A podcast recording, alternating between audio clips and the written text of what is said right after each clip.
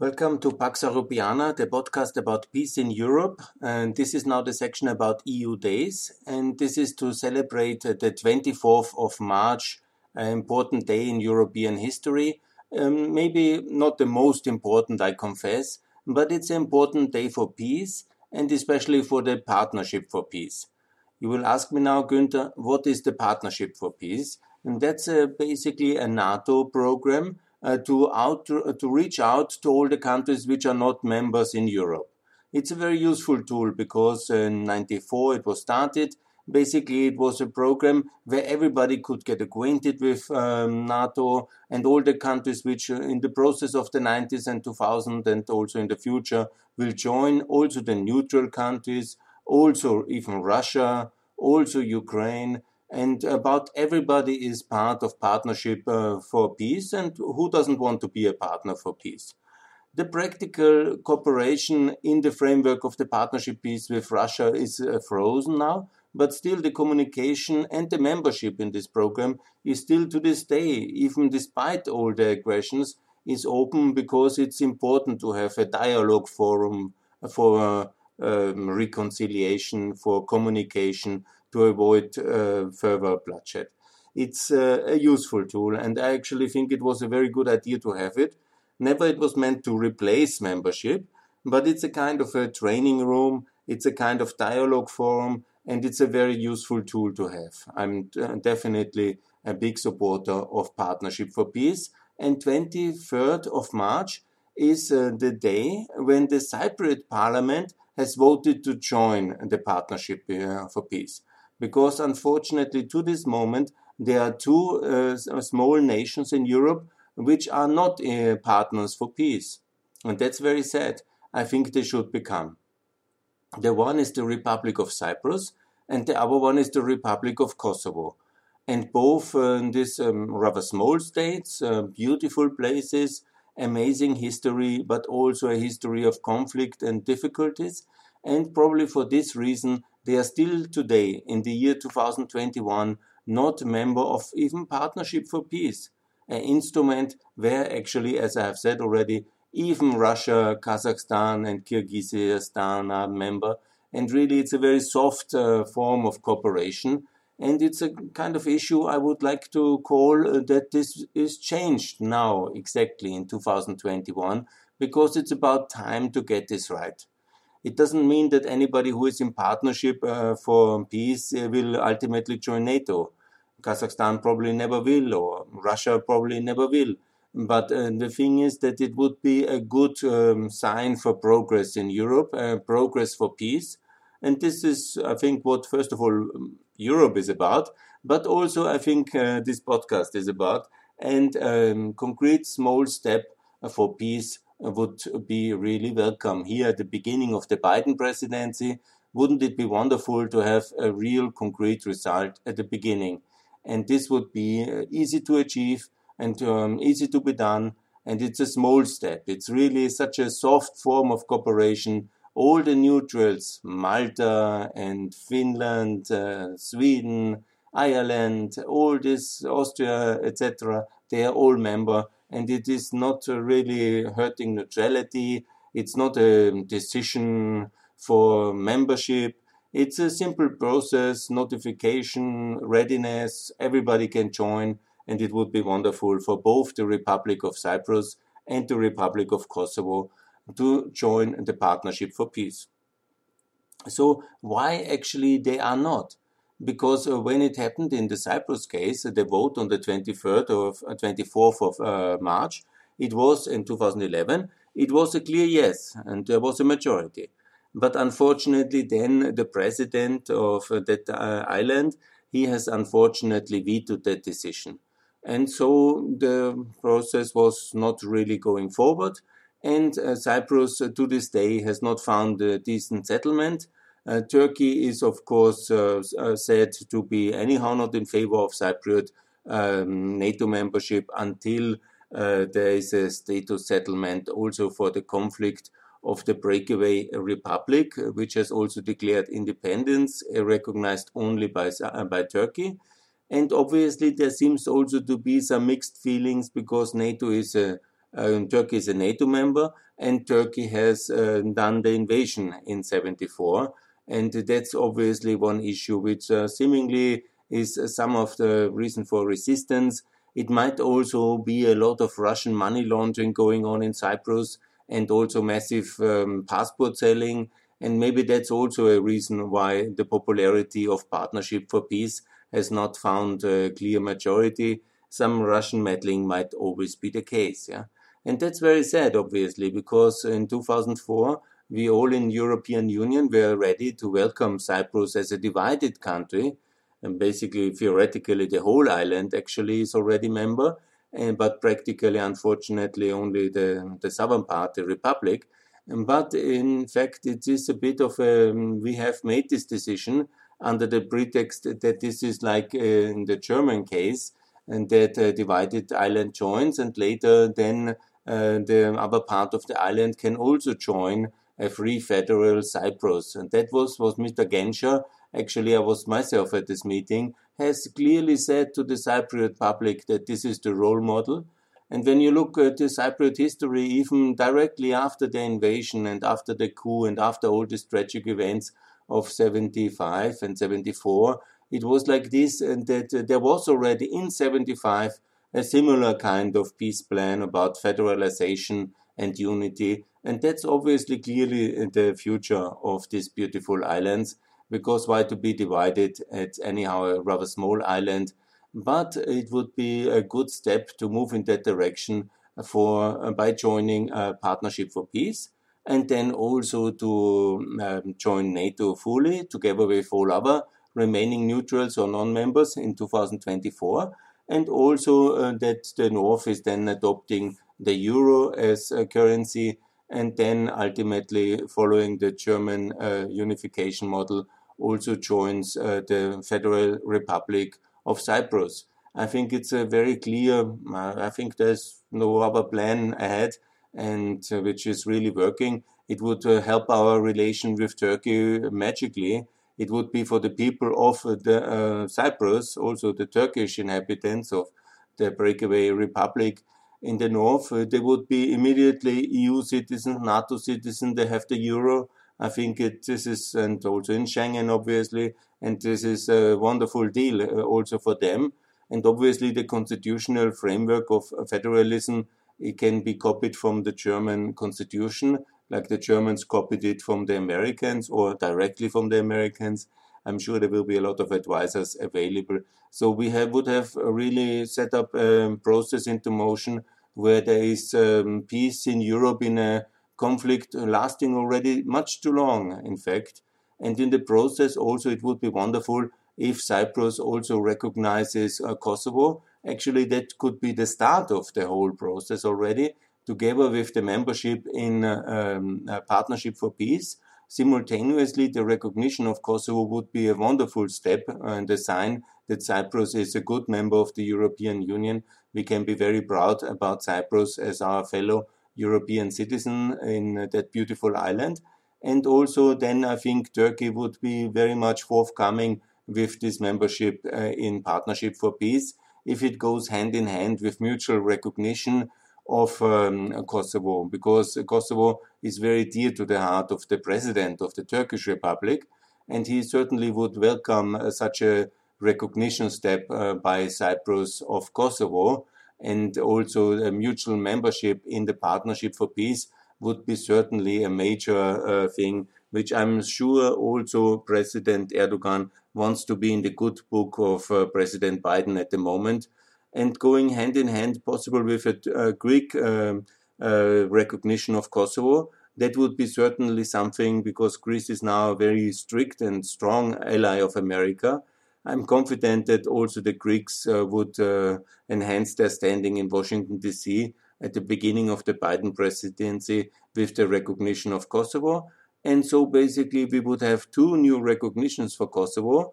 We would have two new memberships uh, in Partnership for Peace. And we would have started a process leading for Cyprus to be a NATO member and hopefully also then unified, uh, federalized, and uh, very successfully also in the north of Cyprus to have the euro. And also Kosovo then on a process towards um, a membership of NATO in 2024, and together with Serbia and Bosnia in 2029, the membership of the European Union. And I think it is actually the way, the way ahead, uh, the Partnership for Peace being just the start of this process.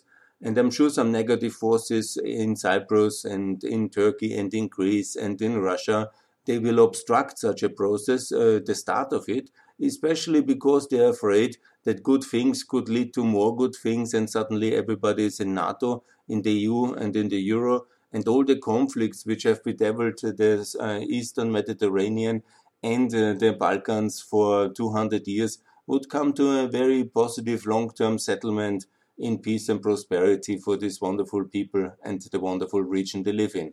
I think that's a very good way. And now that Israel, which actually has also a lot of issues with the statehood of uh, Palestine, with the potential status of Palestine, some many countries actually have recognized already, but it's not uh, uh, completely achieved. Uh, and I'm also supportive of a two-state solution in the case of Israel and Palestine always a question uh, in what form and format. But what I wanted to refer to is that on the 1st of February 2021, actually, Israel has recognized Kosovo. And that's a major breakthrough, isn't it? I would say yes. And this is actually achieved uh, despite uh, all these open issues concerning the statehood of Palestine. And in the case of the um, statehood of uh, the Northern Republic of uh, North uh, Cyprus, which only has one recognition, Turkey, and where Turkey is already in the alliance, in NATO, and a very important partner, whenever a little bit distant uh, since 2013, but now gradually coming back in the negotiations uh, with the new Biden administration, but also directly with uh, the Greek government about the open issues from gas, from uh, the other regional issues. There are so many, hard to count them. But I think it would be really a good role model now that Israel has done the recognition of Kosovo. I think also the Cypriots and also the Greeks would be really in due time, actually this spring in 2021, really very well advised to recognize um, uh, Kosovo as well, the Republic of Kosovo. And that would also help very much in the membership of um, the Partnership of, uh, for Peace because obviously um, there should be a consent in the organization whenever it's very soft form and that's why it's not a big obstacle and i'm sure under good guidance also the spanish uh, slovak Romani- romanian governments would not object uh, too much uh, to membership in partnership for peace of kosovo while obviously there is some very fragility in uh, slovak republic and in spain and in uh, Romania about their own statehood, they are very insecure still, and they have the uh, afraid of Hungarian or Catalonian um, uh, separatism, and that's why they somehow mix up issues. And it's some, some very big problem in Europe that unfortunately various issues which are not connected, like Catalonia and Kosovo, like um, Northern Cyprus and Kosovo, and everybody sees some parallels in its own fragilities and its own weaknesses, in their own statehood and in their own history.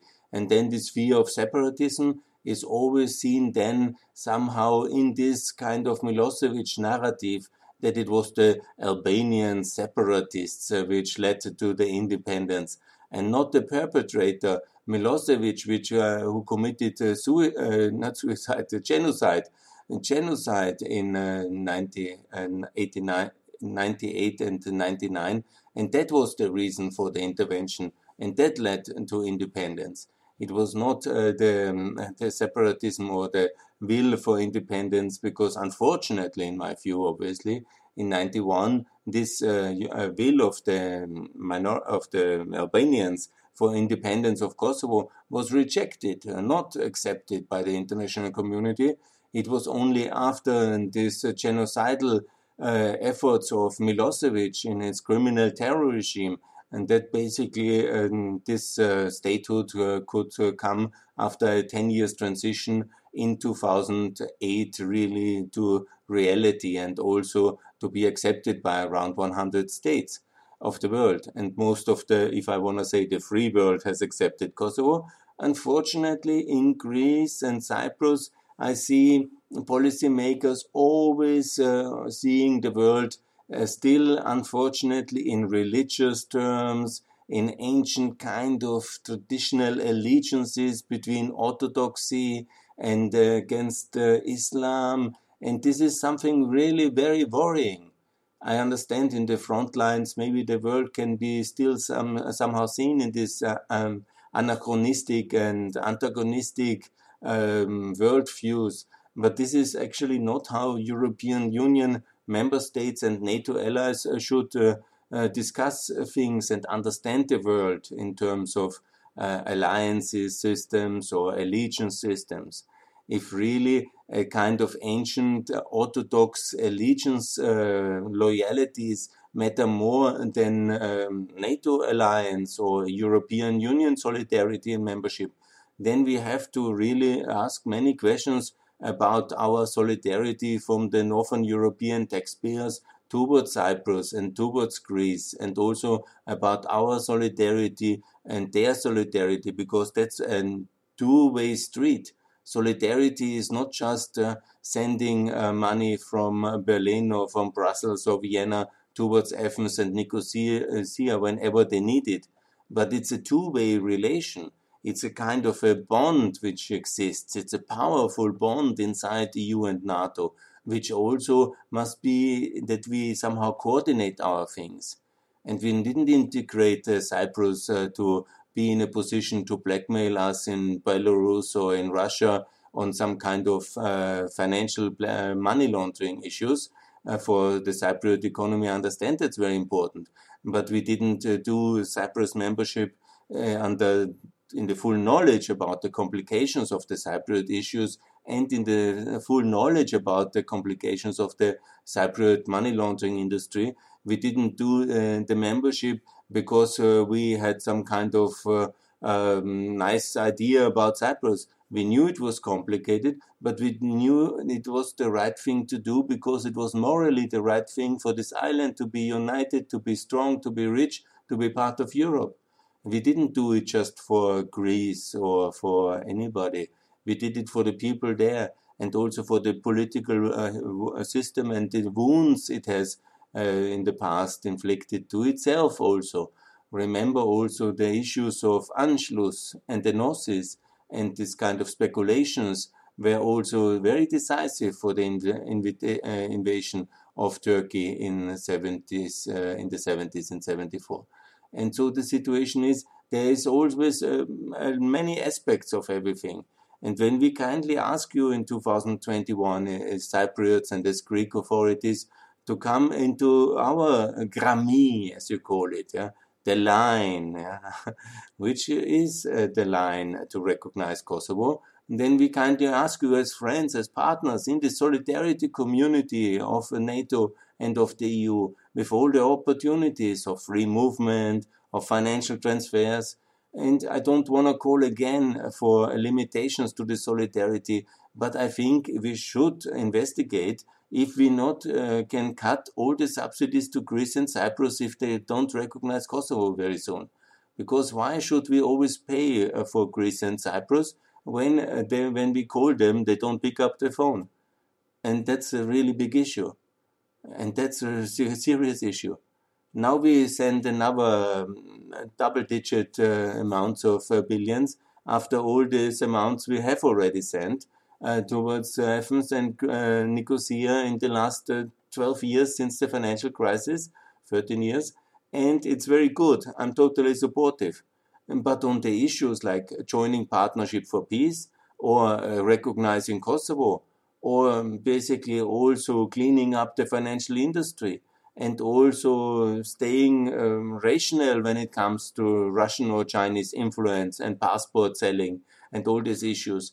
Then on the other hand, we just hear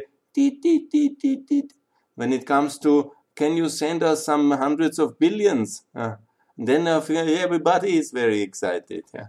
I'm exaggerating. I don't think so. I think it's time for peace it's time for mutual recognitions of the Republic of Cyprus and the Republic of Kosovo. It's time for mutual recognition of and the Republic of Kosovo and Greece. It's time for partnership for peace uh, for both Cyprus and Kosovo in 2021. And this is just the next step is then basically also on the NATO membership for both in the 2024 um, um, Big Bang enlargement of um, which I hope I will hopefully see in 2024. That's actually actually the plan. And coming on uh, additionally, and then also the unification of Cyprus as a free federal uh, state inside NATO by 2024.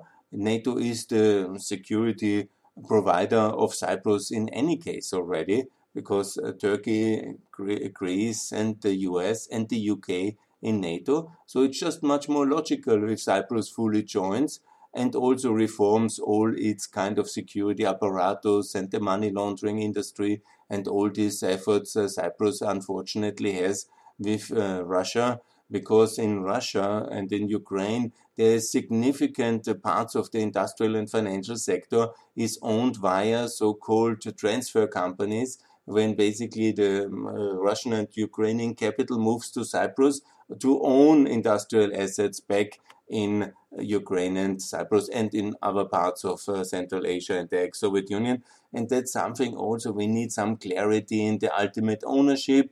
We need also some uh, efforts uh, to see from Cyprus to clean it all up. And nothing is better than a debate about NATO membership to get a little bit, you know, move, uh, jump to the west. and I think that would be wonderful. And actually, now when I see all this new friendship with Israel and Israel being such a good partner of the West and having recognized Kosovo already, I think it's a very good moment in this newfound solidarity, also in the reconciliation process with Turkey, which has started in the negotiations, which I'm sure President Biden will be really very engaged and very helpful to uh, facilitate such a dialogue. And peace is possible Peace is the obligation of all uh, smart and intelligent human beings, and there are a lot of them in Cyprus and in Greece. And I call on all of them to reconsider and make a um, small step. It's just a small step, the Partnership for Peace for Kosovo and for Cyprus, but it's relatively easy to do. It's not a complicated ratification process. It can be done in the next three months uh, by maybe the summer 2021 already a breakthrough, a small one, but a significant one is achieved. I will definitely share on Twitter then these cross-flagged uh, pins between Cyprus and Kosovo and Greece and Kosovo. That's already prepared. And I think that would be a wonderful next step uh, for peace in Europe. And, you know, I'm sure, you know, on the big issue items of the world, you know, the Iran nuclear deal and the Ukraine war, that's all very complicated. Yeah. But um, mutual recognition between the Republic of Cyprus and uh, the Republic of Kosovo and their partnership for peace accession, I think that's something which is really, even the world media, media would not really notice. Yeah? And there wouldn't be a big change in our policy to Serbia, to Russia. This would not be seen as a major step for peace, but it would be a significant one. And that's why I call all decision makers, everybody who is listening, dear listeners, if you have influence, if you have opportunities, this is something very easy to do. It is already has been done on the 24th of March 2011 by the Cypriot Parliament. So the will of the people is definitely there. It's also in Kosovo the strategic aim of Kosovo uh, to join the Partnership for Peace. And it's not with a lot of condition. Even Russia is there. So it's not a lot of complicated ratification process. It's uh, also not a precondition on status and all the other things. You know, it's a very soft tool. Also for Spain, it's completely possible. Also for the Slovak Republic, for Romania. And, you know, if you are an ally, I wouldn't really counsel to veto any such idea, yeah, because then we have to really reconsider uh, our the value of our alliance. Yeah. So, and the value of our European taxpayer solidarity should then also be investigated. So please, let's celebrate peace and let's everybody investigate if he or she especially our friends from Spain, Greece, Cyprus have done enough for peace recently, and just it would be good to do it. Recognize each other and join the Partnership for Peace. Please Kosovo, please Cyprus. That's the way to peace in Europe. Thanks a lot.